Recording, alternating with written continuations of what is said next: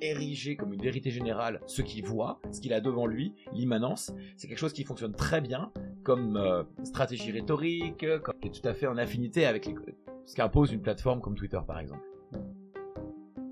Ce que je propose avec les algos de recommandation, c'est de faire la même chose. C'est d'auditer les algos de recommandation. Et c'est ce que j'essaye de développer avec ma thèse. Bonjour, bienvenue dans cette nouvelle saison du Café du Savoir. Tout au long de l'année, Maël, Jo, Romain et moi, nous avons pour objectif de créer un espace dans lequel entretenir des conversations avec des chercheurs et des chercheuses. Nous parlerons de leurs recherches, qui répondront à nos questions, qui nous permettront, en nous éclairant de leur savoir, de mieux saisir les divers sujets et enjeux sur lesquels nous aurons l'opportunité de nous pencher. Cette saison, nouveauté, nous avons décidé de nous entourer de doctorants et doctorantes parce que leur travail reste encore trop peu médiatisé et qu'ils et elles se trouvent au cœur de la production académique actuelle. Dans chaque épisode, nous accueillerons deux invités de disciplines différentes avec des approches différentes d'un sujet plus ou moins rapproché. Ils nous présenteront tout d'abord l'objet de leur recherche, puis nous ouvrirons la conversation toutes et tous ensemble dans une ambiance décontractée mais sérieuse pour créer des liens entre leurs domaines de connaissances et les savoirs qu'ils produisent et titiller nos curiosités à toutes et tous. Enfin, nous aborderons aussi leur statut de chercheurs et chercheuses, leur lien à la société et l'écho de leur production académique dans le monde qui nous entoure. Nous, on se réjouit de toutes et tous les écouter et d'échanger ensemble. Chers auditeurs et chères auditrices, on espère vous embarquer avec nous. Radio Germaine, le café du savoir. Donc bonjour et bienvenue dans ce premier épisode euh, du Café du Savoir. Aujourd'hui, on a le plaisir d'accueillir Benjamin Teinturier et Tim Favergeon, euh, Bonjour. Bienvenue. Je vais commencer par te présenter toi, Benjamin. Tu as étudié la sociologie quantitative à l'école normale supérieure de Cachan. Tu as également étudié l'économie des médias à l'ESSEC. Et euh, voilà, est-ce qu'aujourd'hui tu peux nous présenter un petit peu ce que tu fais en termes de recherche? Je travaille euh, au Media Lab de Sciences Po sur la façon dont l'extrême droite française essentiellement reconfigure le champ médiatique. C'est-à-dire Comment est-ce qu'elle arrive à imposer d'abord ses thématiques, son personnel, que ce soit un personnel militant, un personnel politique, des intellectuels aussi, des journalistes. Comment elle les impose sur les plateaux, dans les médias. Puis, comment est-ce qu'elle euh, arrive à exercer des pressions sur la façon dont, les façons dont on prend la parole en public, sur les, arguments qui peuvent euh, valoir, sur la forme de ces arguments et euh, sur les liens qu'il peut y avoir entre euh, tout un tas d'entités, euh, l'histoire, le peuple, euh, etc., qui sont très importantes dans le discours d'extrême droite, et l'exercice politique en tant que tel. Et comment est-ce que tu t'es penché sur ces questions-là euh, en termes de méthodologie un petit peu? Qu'est-ce que tu utilises? La particularité du, une des particularités en tout cas du Media Lab, quelque chose qu'on sait bien faire au Media Lab parce qu'on est très bien entouré euh, de, de, de, chercheurs, d'ingénieurs de recherche hyper compétents dans ces domaines, c'est récupérer des données du web, des réseaux sociaux, des interactions euh, qui existent sous forme de liens hypertextes par exemple entre entre médias, euh, des, conversa des conversations des murs Facebook, des fils Twitter, etc. Avec ces données-là, on sait appliquer tout un tas d'algorithmes qui permettent de rendre ces données interprétables. Dans euh, l'océan que représente euh, le web et que représentent toutes ces interactions, on est capable, face à cet océan, d'utiliser euh, des algorithmes de classification, de reconnaissance de certains, certains thèmes, etc., pour les faire apparaître, les rendre visibles, les cartographier et ensuite les interpréter, souvent d'ailleurs avec une épistémologie plutôt qualitative. Voilà pourquoi cette méthode et pourquoi le média là. Ok, super. Et je passe la parole à Romain, donc euh, mon collègue du Café du Savoir, pour présenter notre deuxième invité, Tim Favergeon. Bonjour. Alors Tim, donc après le bac, tu fais une prépa de physique chimie. Ensuite, au concours des écoles d'ingénieurs, tu ne veux pas faire de recherche, donc tu intègres l'école centrale Supélec, qui est plus orientée vers l'insertion dans les entreprises. Là, tu te rends compte que tu veux faire un métier à impact positif. Ainsi, tu fais une césure avec un pote, ou plutôt euh, que de faire un stage, tu rencontres des chercheurs, des vulgarisateurs, des activistes, pour euh, nous questionner sur nos mécanismes d'engagement. En faisant ça, tu découvres la sociologie computationnelle, et j'espère que tu vas pouvoir expliquer ce que c'est, et l'impact des systèmes d'information. Tu te spécialises en sciences des données et en intelligence artificielle, et ensuite tu rejoins le Media Lab pour un stage puis une thèse sur les algorithmes de recommandation à Sciences Po. Est-ce que tu peux parler un peu plus de tes sujets de recherche? Alors, euh, tout est vrai. présentation. Euh, donc moi je travaille sur euh, les algorithmes de recommandation. Donc comme vous avez pu entendre de, de la présentation, j'arrive des, des sciences de l'ingénieur en quelque sorte et en particulier de, l'IA, de l'informatique et des, des sciences des données. Du coup c'est pour ça que je travaille entre autres sur un sujet qui est très technique. Donc les algorithmes de recommandation, je sais pas si tous les auditeurs euh, ont bien bien en tête ce que c'est, mais c'est en gros tous les algorithmes qui présentent euh, le contenu sur euh, Internet quand vous tapez sur Google une recherche, le contenu qui s'affiche, ça, c'est les recommandations de l'algorithme. Donc cet algorithme, tout simplement, il, connaît qui vous êtes, peut-être votre âge, peut-être votre sexe, peut-être vos amis, peut-être ce que vous aimez et les trucs sur lesquels vous avez cliqué et tout. Et grâce à toutes ces informations-là, il va essayer de prédire le prochain contenu que vous allez vouloir voir et il va, il va vous le présenter. Et tout ça, ça a l'air anodin, ça a l'air normal, c'est ce qu'on fait tous les jours en fait quand on essaye de dire un truc qui intéresse euh, les personnes qu'on a en face. Et il y a plusieurs recherches qu'on montrait en faisant ça que on discrimine les gens en fonction de différentes choses. On va pas présenter les mêmes choses en fonction de l'âge, on va pas présenter les mêmes choses en fonction du, sexe, et on va pas présenter les mêmes choses en fonction de l'opinion politique. Et ça, c'est le point central de ma recherche, en fait, c'est de se rendre compte que ces algorithmes de recommandation discriminent les gens en fonction de l'opinion politique. Sauf que, a priori, personne leur a dit l'opinion politique et personne leur a demandé de discriminer dans ce sens-là.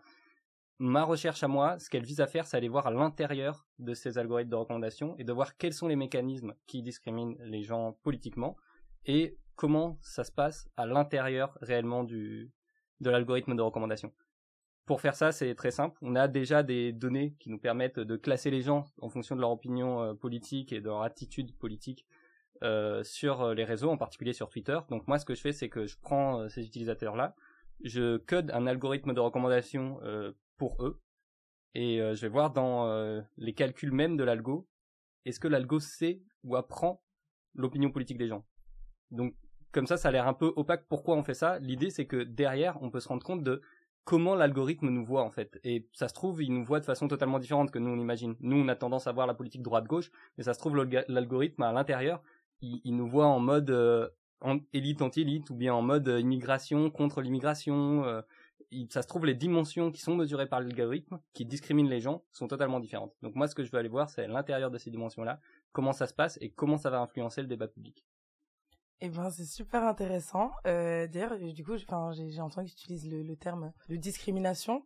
C'est une discrimination qui est genre une différenciation ou une discrimination qui... C'est une différenciation. Il n'y a Ouais, pas de connotation sociologique dans ça. C'est vraiment juste une différenciation de la part de l'algorithme. Il les voit différemment. euh, C'est même pas volontaire puisque c'est difficile d'associer une volonté à, à l'algorithme. Il n'y a, il y a pas, il n'est pas question d'une grille de valeur, quoi. Il n'y a pas de question de grille de valeur. Voilà, il n'y a pas du tout de question de grille de valeur. C'est juste une différenciation des utilisateurs. ouais. Bah écoutez, merci beaucoup pour ces brèves présentations. On passe dans notre partie un petit peu discussion. On va essayer vraiment de trouver des liens entre ce que vous faites et d'avoir des sujets de discussion sur lesquels vous pouvez tous les deux apporter une expertise. Et euh, moi, le su- premier sujet que je voudrais aborder, c'est le sujet de la polarisation euh, politique, je dirais, puisque c'est peut-être le, le- le point commun entre vous deux. J'ai l'impression que tous les deux dans votre recherche, vous vous confrontez à, à ce phénomène et de manière assez différente. Alors, euh, niveau polarisation, d'un point de vue technique, il y a, y a une grosse difficulté dans le sens que pas tout le monde sait vraiment ce que c'est, dans le sens que pas tout le monde s'est mis d'accord sur ce que c'est. Toi, toi, tu imagines quoi comme euh, quand tu dis polarisation, tu penses à quoi? Moi, je pense au fait que politiquement, on a de moins en moins de personnes au centre et qu'en fait, euh, les gens sont de plus en plus poussés euh, vers les vers les extrêmes du spectre euh, politique. Ok. C'est-à-dire que je sais qu'on parlait beaucoup du phénomène de d'écho-chambre au, bout de- Ouais. au bout d'un moment, euh, qui disait qu'en gros, euh, sur les réseaux, comme on voit que des gens qui, qui ont les mêmes opinions que nous, parce que l'algorithme veut nous montrer des choses qu'on a envie de voir, euh, qu'en fait, on sera conforté dans nos, dans, nos, dans nos opinions et qu'en fait, on va de plus en plus s'enfermer dans ces opinions-là. Ok, ça en fait, la description que tu as donnée, c'est super intéressant parce que c'est exactement l'exemple que j'allais donner pour montrer qu'en fait, euh, la sociologie computationnelle, comme je disais avant, c'est un terme un peu catchy qui a été euh, sorti par les Américains en premier, en gros. Et, et ces Américains, ben, ils travaillent sur la politique américaine en fait, qui est une politique euh, linéaire. Il n'y a qu'une seule dimension. Du coup, euh, c'est quoi pour eux la polarisation? Ben c'est simple, il y a des petites boules rouges euh, de républicains, des petites boules bleues de démocrates ou l'inverse. Et bon, s'il y a moins de liens entre les deux, alors ça se polarise. Sauf que, en fait, on sait pas trop, sachant que ça, en fait, c'est aussi de la radicalisation. C'est quoi, du coup, la différence entre la polarisation et la radicalisation? Donc, il y a une vraie question comme ça, si on analyse les espaces sur les médias. Il y a typiquement un doctorant dans, dans mon équipe de recherche, pas à Sciences Po, dans un autre labo, euh, qui s'appelle Duncan et qui travaille, lui, sur définir mathématiquement la polarisation. Et une idée qui ressort souvent, c'est l'idée de dire euh, on n'a pas juste des, des éloignements entre les différents bords politiques euh, d'un côté et de, euh, l'autre, mais on a aussi des rapprochements entre bords politiques similaires. Donc on crée des petits îlots d'opinions politiques euh, similaires entre les gens. Ça se relie effectivement à, à ce que tu parles en, disant bulle de filtre et tout. Ça, c'est ce qui a l'air d'être communément appelé euh, de la polarisation. Mais c'est pas c'est pas vraiment défini, on le sait pas trop et je sais pas si sociologiquement s'il y a peut-être une autre définition utilisée. En tout cas, au niveau, on, on voit des choses très différentes selon les plateformes, selon les époques, selon les pays. Tu l'as dit, tu as parlé des États-Unis, tu as tout à fait raison c'est difficile de comparer euh, euh, l'espace médiatique américain, l'espace médiatique russe, l'espace médiatique français, déjà parce que les partis politiques sont pas les mêmes, le, le bipartisme le sens que, que prend le bipartisme dans un pays est pas le même que dans un autre, etc., etc. Ce qu'on peut dire par exemple, c'est que euh, si on prend l'exemple de YouTube, YouTube, euh, il y a eu euh, une longue controverse à la fin des années 2010 pour savoir si YouTube et les, recommandations de vidéos en vidéo sur YouTube amenaient les gens à se radicaliser. Et des chercheurs qui ont parlé de YouTube, the Great Radicalizer.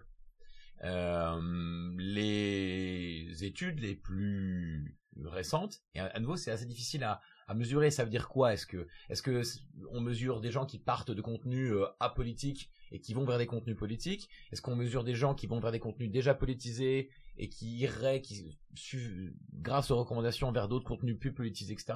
C'est très compliqué à, comprendre ce qu'on mesure. Aujourd'hui, on a plutôt revenu sur, cette idée que euh, YouTube euh, créait de la radicalisation, voire que on tend à penser que YouTube pourrait promouvoir les contenus les plus euh, consensuels par ces algos. Euh, quand on parle de polarisation aux États-Unis, euh, par exemple, quelque chose qui a été beaucoup étudié, évidemment le terme est arrivé, a été énormément étudié au même titre que populisme par exemple en 2016-2017 après l'élection de Donald Trump. Les chercheurs qui ont travaillé sur ce sujet, il y a un livre vraiment magistral, magistral qui s'appelle Network Propaganda de Yoshai Benkler notamment et Faris et Roberts. Quand ils parlent de polarisation, il parle pas de forcément deux camps qui se séparent, mais plutôt d'une espèce d'îlot de médias, Breitbart News, Gateway Pundit, etc., euh, etc., qui se décrochent des médias républicains et qui créent un fossé plus important vis-à-vis de Fox News, par exemple, que le fossé existe entre Fox News et le reste de la, le reste de l'écosystème médiatique américain. Donc, est-ce que c'est polarisation en deux camps égaux? Est-ce que c'est euh, un, un, îlot de médias qui se séparent C'est très compliqué en fait. Il n'y a pas tout à fait de consensus sur cette euh, question. Et comment comment est-ce que euh, la sociologie des algorithmes ou des médias en général pourrait expliquer cette fragmentation? Parce que si c'est pas une polarisation égale, en effet, on pourrait, j'imagine, repérer ou observer un phénomène quand même de fragmentation entre îlots de médias dont tu as parlé entre certains médias aux États-Unis qui vont se détacher justement du camp républicain. Est-ce que c'est, est-ce que aujourd'hui ça peut être expliqué par des, par, le fonctionnement du, numérique, que ce soit les réseaux sociaux ou les médias plus généralement, ou est-ce que c'est quelque chose qui est, qui est trop compliqué euh? Ou éventuellement par euh, peut-être euh, Benjamin, comme toi, tu parles aussi des techniques discursives qui sont utilisées par l'extrême droite, qui se propagent et qui sont utilisées par d'autres camps. Est-ce que ça, c'est peut-être aussi un facteur de mmh fragmentation? Oui, il y a tout un tas de, de facteurs. Il faut faire attention au déterminisme technique, c'est-à-dire euh, dire que c'est euh, les algorithmes qui expliquent tout, etc., etc. enfin, ça c'est plutôt une question pour pour Tim après, mais on est on est en tant que chercheur, on est un peu embêté parce qu'on on est dans un dilemme de poulet d'œuf, c'est-à-dire qu'est-ce qu'on mesure? Est-ce qu'on mesure les comportements des acteurs sur Internet ou est-ce qu'on mesure les comportements des acteurs déjà informés par le fonctionnement 10 ans de fonctionnement d'algorithmes, etc., etc., etc. Comment vous faites euh, pour mesurer ça, pour, prendre en compte cette espèce de, dilemme? Déjà, il y a une vraie question. Euh, c'est euh, est-ce que les algorithmes de recommandation ils influencent vraiment les gens en fait? Est-ce que est-ce qu'ils sont vraiment si bons que ça à influencer les gens? Est-ce que c'est pas juste des tendances ou les choix que font les gens qui, qui vont influencer les trucs? Et en particulier, il y a plusieurs recherches qui, montrent que euh, quand on regarde les, les, bulles de filtre à différentes échelles, donc on peut voir euh, quels sont les contenus recherchés, puis ensuite on peut voir quels sont les contenus euh, recommandés par l'algo, puis ensuite on voit les contenus qui ont été cliqués par l'utilisateur, et finalement ceux qu'il a partagés. Donc on a différents niveaux d'engagement dans le contenu. Et on voit qu'en gros, ben, le, plus grand step de polarisation, il arrive au moment où c'est l'utilisateur qui va choisir sur quoi cliquer. C'est-à-dire que les algos globalement, oui, ils recommandent un peu plus de ton côté politique, mais euh, souvent en fait, ils recommandent plus de diversité que ce que choisit l'utilisateur lui-même. C'est-à-dire que c'est les utilisateurs qui se disent bon bah il y a quatre vidéos, il y en a une qui a un titre, j'ai vraiment l'air d'accord avec ça, je vais cliquer là-dessus parce que c'est ça que je cherche en fait. Et du coup, les gens pourraient se dire est-ce que les algorithmes ont un vrai impact là-dessus? Est-ce que peut-être au contraire les algorithmes ils permettent de baisser la polarisation? Et donc ça, ça c'est une vraie question euh, qu'on a sur les algorithmes, mais qui est très compliquée euh, à étudier, qui peut presque étudier aussi du côté de la psychologie sur certains cas. Moi, je je, travaille pas trop là-dessus dans ma thèse parce que euh, pour moi c'est quelque chose de, compliqué et qui va au-delà de mon domaine. Mais une question que je me pose reliée à ça dans ma thèse, c'est est-ce que la polarisation c'est un résultat d'une erreur en quelque sorte de l'algorithme ou est-ce que c'est un choix stratégique de l'algorithme? Et là on vient à ce que je vous ai dit avant. En gros, quand je dis que moi je regarde comment l'algorithme de recommandation se représente politiquement les utilisateurs. Donc imaginez que l'algorithme, il a un espace politique dans sa tête et il met les utilisateurs dedans. C'est une estimation qu'il fait lui, il n'est pas sûr que ça soit la vérité en fait. Ensuite, il va faire des recommandations dans cet espace-là. Et est-ce que dans cet espace-là, il veut créer de la polarisation en fait?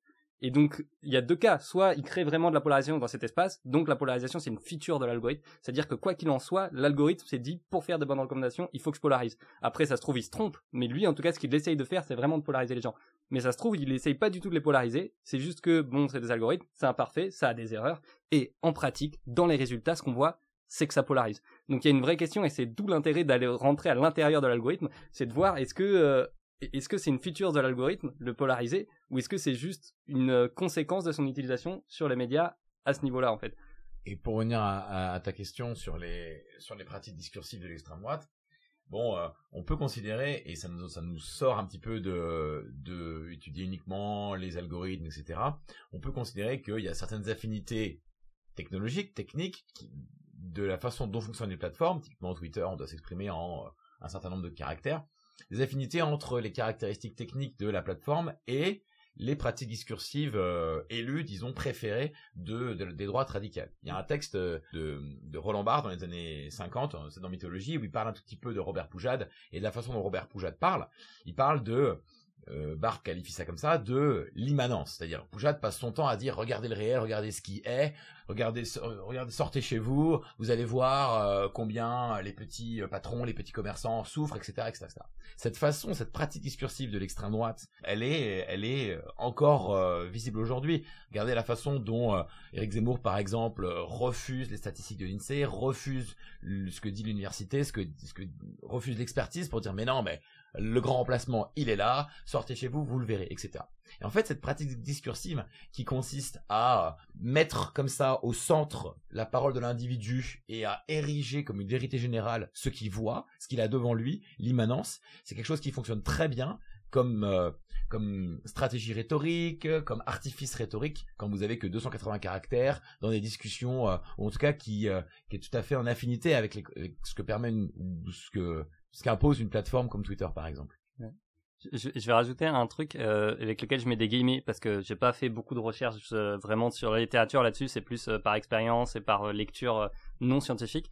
Il y a un, un, fait intéressant justement dans des stratégies de communication qu'ont les gens et les algorithmes de recommandation, c'est que si vous allez voir comment publier sur Twitter, comment publier sur YouTube, sur Internet, et vous allez voir plein de blogs qui vous expliquent comment gagner le succès, et ils parlent de l'algorithme comme une sorte d'oracle en fait.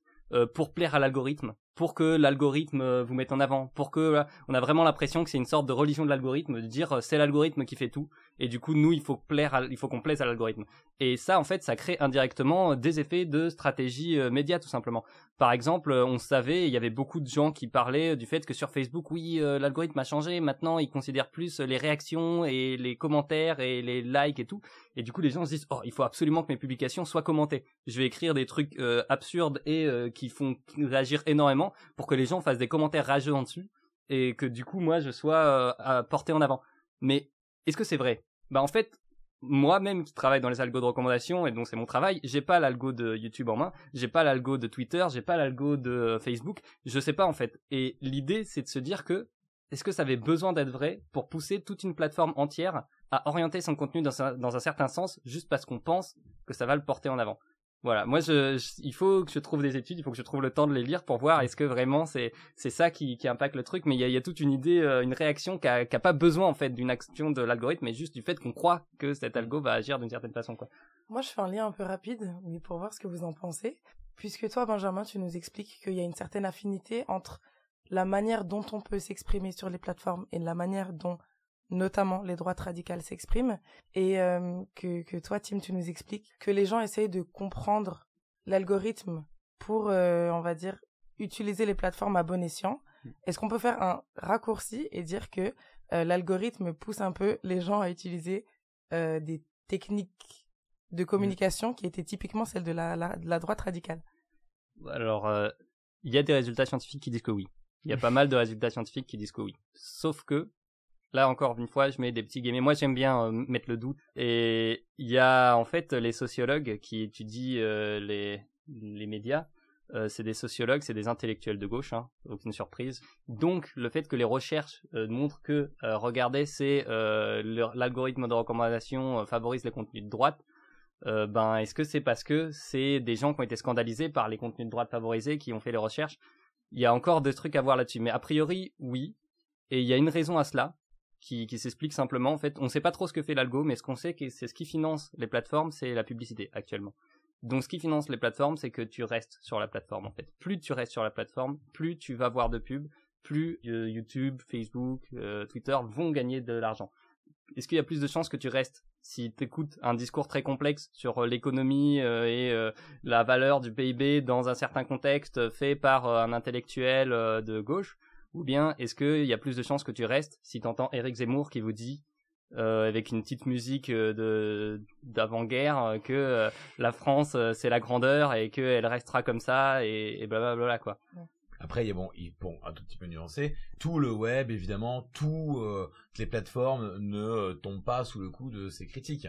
Il y a, regardez comment la discussion sur Wikipédia, par exemple, est modérée pour essayer et, et et organisé. Euh, bon, évidemment, c'est imparfait, mais en tout cas, pour euh, créer cet outil extraordinaire que, enfin, moi je considère comme la plus belle création euh, à ce jour du web. Bon, des des plateformes où la discussion est est organisée de façon autre, avec et des efforts aussi de curation de cet espace, cet espace public numérique. Si on, on mentionne ces exemples-là, c'est aussi pour montrer que tout n'est pas tout, tout ne va pas dans ce sens-là. Mais là où là où Tim a tout à fait raison, c'est que les structures de financement des médias, des plateformes, elles sont capitales au même titre que le fonctionnement algorithmique, au même titre que des dynamiques sociologiques, pour euh, comprendre comment s'orientent et s'organisent les comportements en ligne. Ça, c'est décisif, tu as, tout à fait raison. Euh, il faut faire attention quand on parle de tout ça aussi à pas mettre euh, un jugement a priori moral à ce qu'on dit en fait. Probablement dans dans le discours, on peut dire ouais euh, les les réseaux sociaux favorisent la droite et du coup ah c'est pas juste. Ah bon? Ben c'est depuis la nuit des temps, chaque nouveau média qui arrive va favoriser une chose plutôt qu'un autre, un type de discours plutôt qu'un autre. On dit pas les mêmes choses à la télé, on dit pas les mêmes choses dans des articles de journaux et on dit pas les mêmes choses sur les réseaux sociaux en fait. Et on peut euh, ajouter un jugement de valeur à ça quand on a décidé où est-ce qu'on veut aller et qu'est-ce qu'on veut pour notre débat et tout de base. Sinon, c'est pas du tout surprenant en fait de s'attendre à ce qu'un type de discours soit plus adapté à certaines choses. Et du coup, aujourd'hui, avec toutes ces nouvelles plateformes et on va dire euh, ces évolutions sociétales euh, au niveau des médias, comment est-ce qu'on définit en fait l'espace public? Peut-être que Benjamin, tu peux Enfin, en oui, tout cas, les sociologues, les sociologues euh, sont un peu en peine avec ce, ce, ce, ce terme qui, qui est pas forcément, un, comme il s'est construit en tout cas, qui est pas forcément un terme facile à manipuler euh, par les concepts sociologiques. Euh, la façon dont il arrive dans, dans les études, c'est évidemment par le travail séminal d'Habermas qui montre comment euh, au XVIIIe siècle, il y a progressivement des problèmes publics, une opinion publique entre ce qui se passe dans l'intimité de la maison des gens et euh, ce qui vaut pour l'État que le roi représente, il y a une espèce d'échelon intermédiaire qui est euh, dans lequel il y a des, des, gens dans les cafés, les salons qui discutent de ce qui leur arrive, de l'actualité et que ça, ça crée une société civile euh, qui se pose des questions. Bon, cette conception de l'espace public, elle a été extrêmement critiquée parce que, notamment pour son volet aristocratique, c'est-à-dire, c'est pas vrai de dire qu'il y a que des intellectuels, des notables, des bourgeois, etc., etc., qui discutent de ce qui nous arrive, ce qui leur arrive. L'actualité, je mets des guillemets parce que évidemment c'est un terme qui a été rétrospectivement accolé à, ces discussions. Il y a aussi tout un tas de gens qui, Arlette Farge a beaucoup travaillé, par exemple, à reconsidérer les paroles populaires liées à à ce qui se passait, quoi, à ce qui arrivait à ces gens-là. Et euh, aujourd'hui, on, a euh, vraiment sous les yeux un espace public euh, mosaïque, quoi. C'est-à-dire que il demeure très très hiérarchisé, en vérité, même s'il y a énormément de conversations parallèles dans ces mosaïques là de, de petits îlots, de gens qui discutent, il demeure très très hiérarchisé. C'est-à-dire, c'est toujours très peu dénoncé qui se trouve euh, au centre euh, des conversations, qui régule les flux, et ces énoncés sont tenus par des personnalités importantes, par des personnalités qui ont beaucoup de notoriété, etc., etc., etc. Ce qui m'intéresse, moi, particulièrement dans ma thèse, c'est pas tant la notion d'espace public en tant que tel, c'est plutôt qu'est-ce qui pèse sur les individus quand ils parlent en public. Euh, là, on est dans une émission de radio, il y a des choses, il y a des contraintes qui pèsent sur notre discours. On peut pas tout dire comme si on était dans la rue, comme si on était à la maison, comme si on était dans un club de sport, etc. Quand les gens parlent, quand les, acteurs parlent en public, que ce soit sur un réseau social, que ce soit dans, dans, une émission de, de TV, peu importe, eh bien, il y, a des, contraintes discursives qui pèsent sur leur discours. Il y a des modes d'argumentation qui sont possibles et d'autres qui sont pas possibles. Il faut faire en sorte de euh, ne pas prononcer de dénoncer interdit, dénoncer proscrit par euh, décodification d'ailleurs plus ou moins euh, plus ou moins précise et plus ou moins institutionnalisée. Et c'est par ce filtre-là que moi j'étudie l'extrême droite, c'est-à-dire comment elle arrive à maintenir son radicalité, vous voyez, dans l'espace public en toujours promouvant un certain nombre euh, de d'arguments qui lui sont propres, tout en montrant qu'elle fait le jeu quand même de la démocratie et euh, des normes discursives imposées par l'espace public. Et euh, c'est super intéressant ce dont tu parles. Et l'irruption euh, d'internet et de tous les nouveaux médias sociaux, est-ce que déjà c'est très important dans l'espace public en général? Est-ce que les gens euh, s'informent beaucoup via ces nouveaux médias ou est-ce que les médias traditionnels ont encore une place importante? Et si c'est très important les médias numériques, est-ce qu'il y a vraiment une ouverture? Parce qu'en fait, l'idée reçue qu'on peut avoir très vite, c'est de se dire qu'il y a vraiment une ouverture finalement à toutes les franges de la population. Est-ce que c'est vrai? Est-ce que c'est vérifiable? Voilà, c'est des questions, je pense, qui peuvent, euh, qui peuvent se poser. Je vais, je vais être hyper décevant. Je sais pas. je sais pas comment les gens s'informent exactement, pas encore en tout cas. Ce que je sais par contre, c'est que ils ont pas besoin de s'informer sur les médias sociaux pour que ces médias sociaux aient une énorme influence dans nos mécanismes d'information, tout simplement. Un, exemple euh, stupide, moi sur YouTube, je regarde énormément de, vidéos de rationalité, pensée critique, tout ça, tout ça. Euh, c'est pas de l'information en soi. Jamais, euh, je, regarde pas de vidéos qui me disent ce qui se passe, mais ça impacte énormément ma façon de m'informer au-delà et ça impacte énormément. Euh, ben, c'est quoi les livres qui vont m'être conseillés, c'est quoi les journaux qui vont m'être conseillés, tout ça, tout ça. Et en fait, ça, c'est pour moi, c'est un exemple clair, mais en gros, pour pour chacun d'entre nous, en fait, la façon dont les dont les gens vont interagir sur les médias, il n'y a pas du tout besoin que ça parle de d'informations directement pour que ça impacte, pour que on, on s'associe à un certain groupe euh, plutôt qu'un autre, pour qu'on se rende compte qu'il y a, il y a certains aspects qu'on devrait suivre plutôt que d'autres. Je vais rebondir sur ce que tu, disais sur euh, est-ce que les médias euh, sociaux transforment l'espace public quand des nouveaux médias arrivent, c'est le cas pour la radio, c'est le cas pour la télévision, ça a été le cas pour le numérique il crée, disons, des espaces qui sont pas encore euh, normés, normalisés. Et donc, ça génère ce qu'on appelle des paniques morales. Tout un tas de discours, souvent alarmistes, sur des risques qu'on euh, impute euh, à l'arrivée de ces médias, et on, se demande comment est-ce qu'on va pouvoir, comment est-ce que les, les personnes ne vont pas pouvoir être influencées par ces médias, ne vont pas pouvoir devenir des zombies, etc., etc., etc. Donc ça peut être euh, négatif comme positif. Hein. Il y a aussi des promesses. Il y a eu énormément de promesses du numérique, c'est-à-dire ça va démocratiser euh, la parole, etc., etc., etc.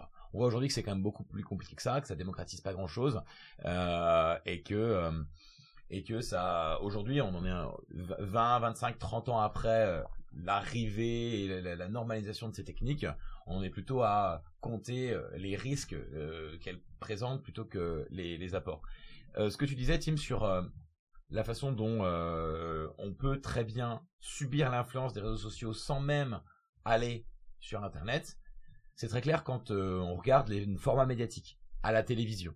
À la télévision, euh, voire à la radio, vous avez de plus en plus de journalistes qui mettent à l'agenda de ce qu'ils traitent des choses qu'ils ont vues passer sur les réseaux sociaux et qui en font un sujet pour une émission. Vous avez des systèmes de vases communicants qui se mettent en place dans les formats médiatiques entre ce qui est traité à l'antenne, ce qui est traité en plateau et ce qui se passe sur les réseaux sociaux. Bien sûr que beaucoup de gens continuent de s'informer euh, par la télévision. C'était un des arguments dans le livre de Benkler, etc., Network Propaganda, pour dire qu'il fallait pas avoir peur trop trop des fake news parce que beaucoup de gens, de toute façon, s'informaient pas que par le web et aux États-Unis à la fin des années 2010, s'informaient beaucoup encore à la télévision. Alors bien sûr qu'il y a encore euh, un nombre important de gens euh, qui s'informent par la télé, la radio, mais ces espèces d'hybridation entre les formats médiatiques, entre la télé et les réseaux sociaux sont vraiment à prendre en compte.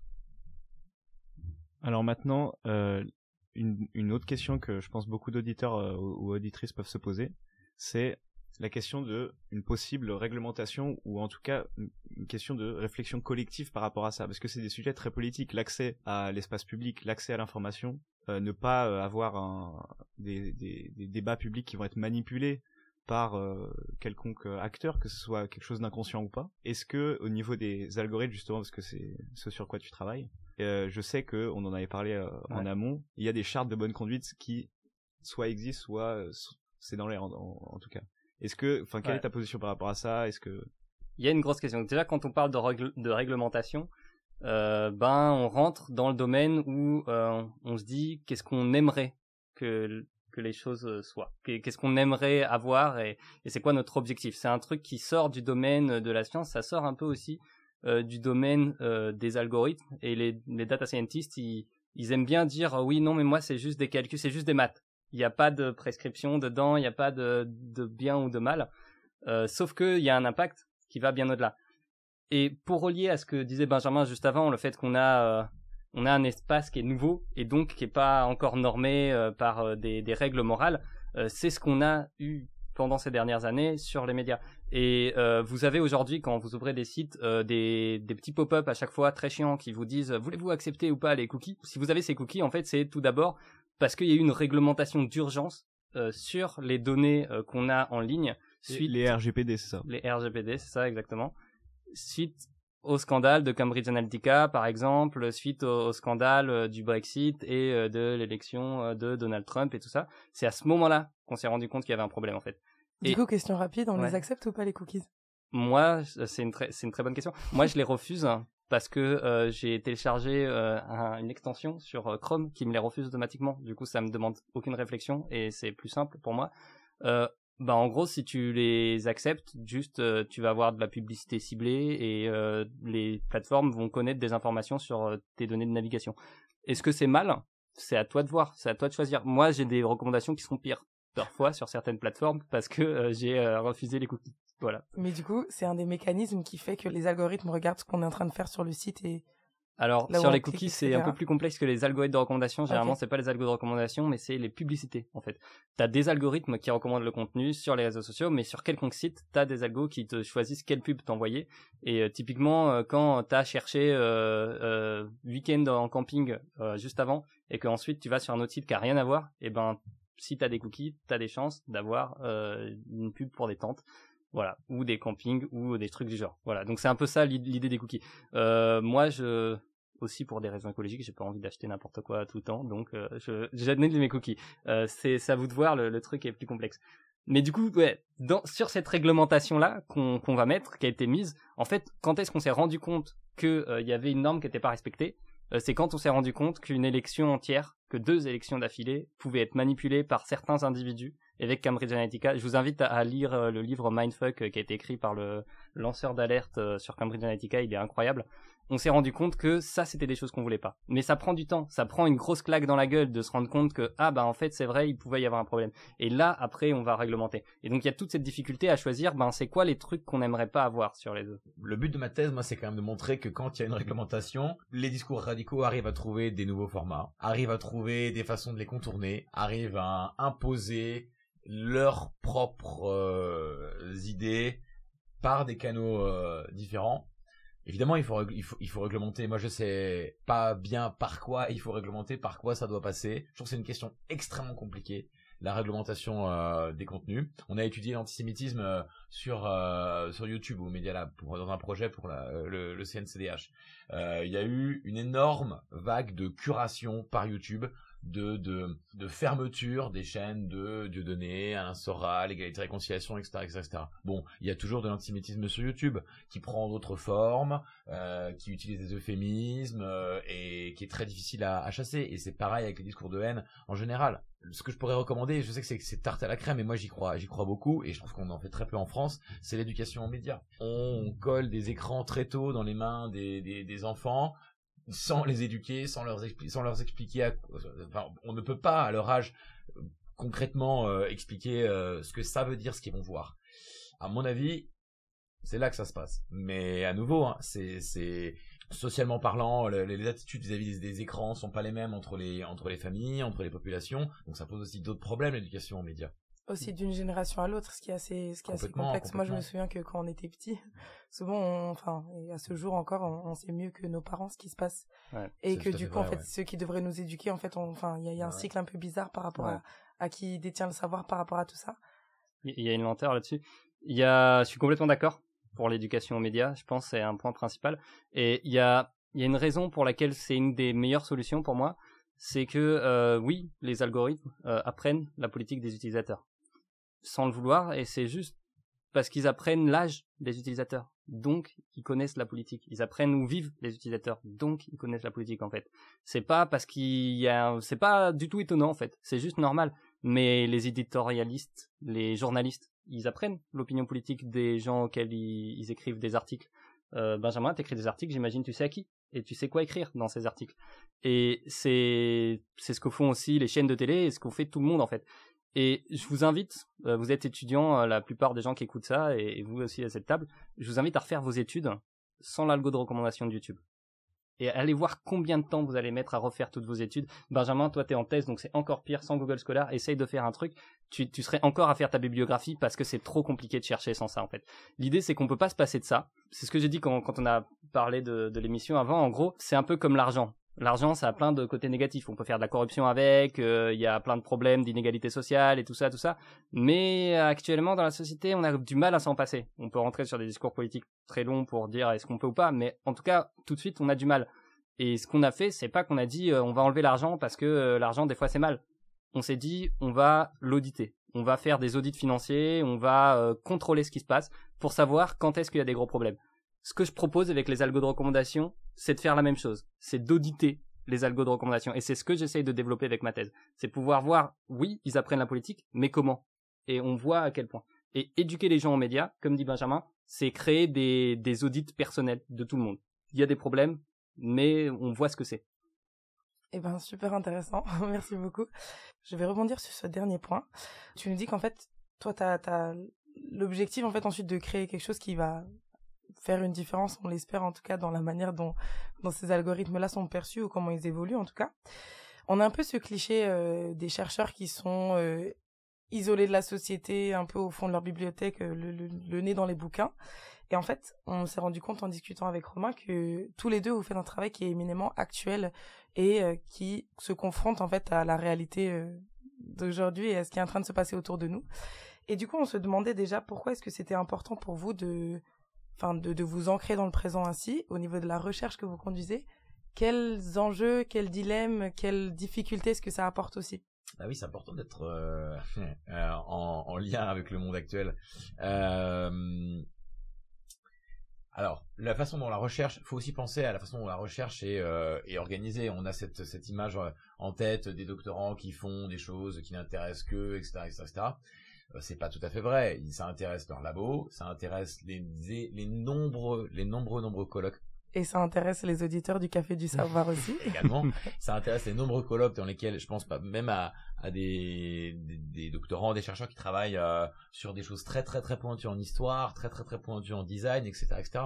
La façon dont la création de, de, de savoir, hein, l'approfondissement la, la, de savoir est euh, dans le monde organisé étant donné qu'il y a énormément, de choses à, étudier, elle favorise la division extrême du travail et la division extrême des sujets. C'est pour ça qu'il y a des gens qui, étudient des choses très très très précises et très très très euh, pointues et que ben on a cette espèce d'image euh, complètement fausse euh, de, la recherche comme quelque chose qui sert à rien ou quelque chose qui n'intéresse que les doctorants ou les chercheurs eux-mêmes c'est complètement faux et c'est lié à la façon dont le, savoir international et la conversation scientifique mondiale est organisée.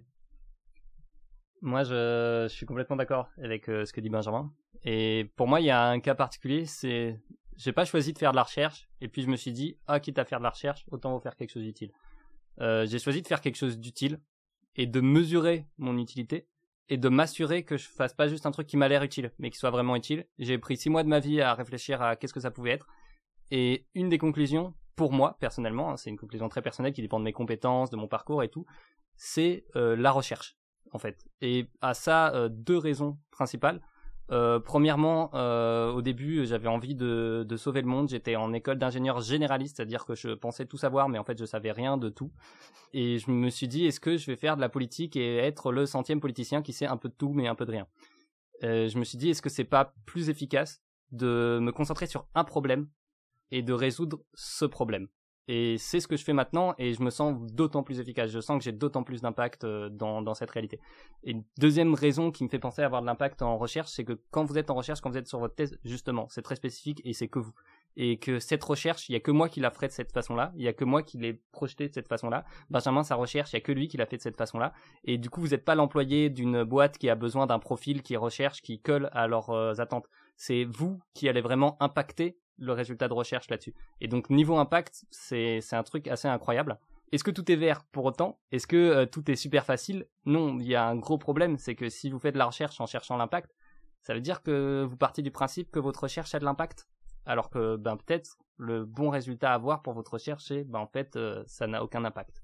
Et c'est ça, parce qu'on fait de la recherche aussi pour ça, parce qu'on ne sait pas en fait. Et donc on rentre dans un biais de confirmation dès qu'on veut appliquer notre recherche. Donc on doit jongler constamment entre, euh, ben aujourd'hui je vais parler à des auditeurs, donc là je vais essayer d'avoir de l'impact. Et demain, euh, je vais être en train de rédiger mon rapport, et là, je vais essayer d'enlever tous mes biais, d'oublier tout à fait l'impact, et de parler que de choses scientifiques, techniques, bien définies. Et ça, c'est super compliqué, en fait, et c'est un peu le, le, le cool de la recherche. Vous voulez ajouter quelque chose sur ce sujet-là, ou on conclut? Même s'il nous reste plein de questions potentielles, je vous remercie pour être venu aujourd'hui partager votre savoir et euh, votre temps avec nous. À nos auditeurs, on vous dit à très vite pour un deuxième épisode du Café du Savoir. Et on se permet de faire un petit clin d'œil à Gabriel, le créateur de cette émission qui est en échange ce semestre. Merci beaucoup. Merci.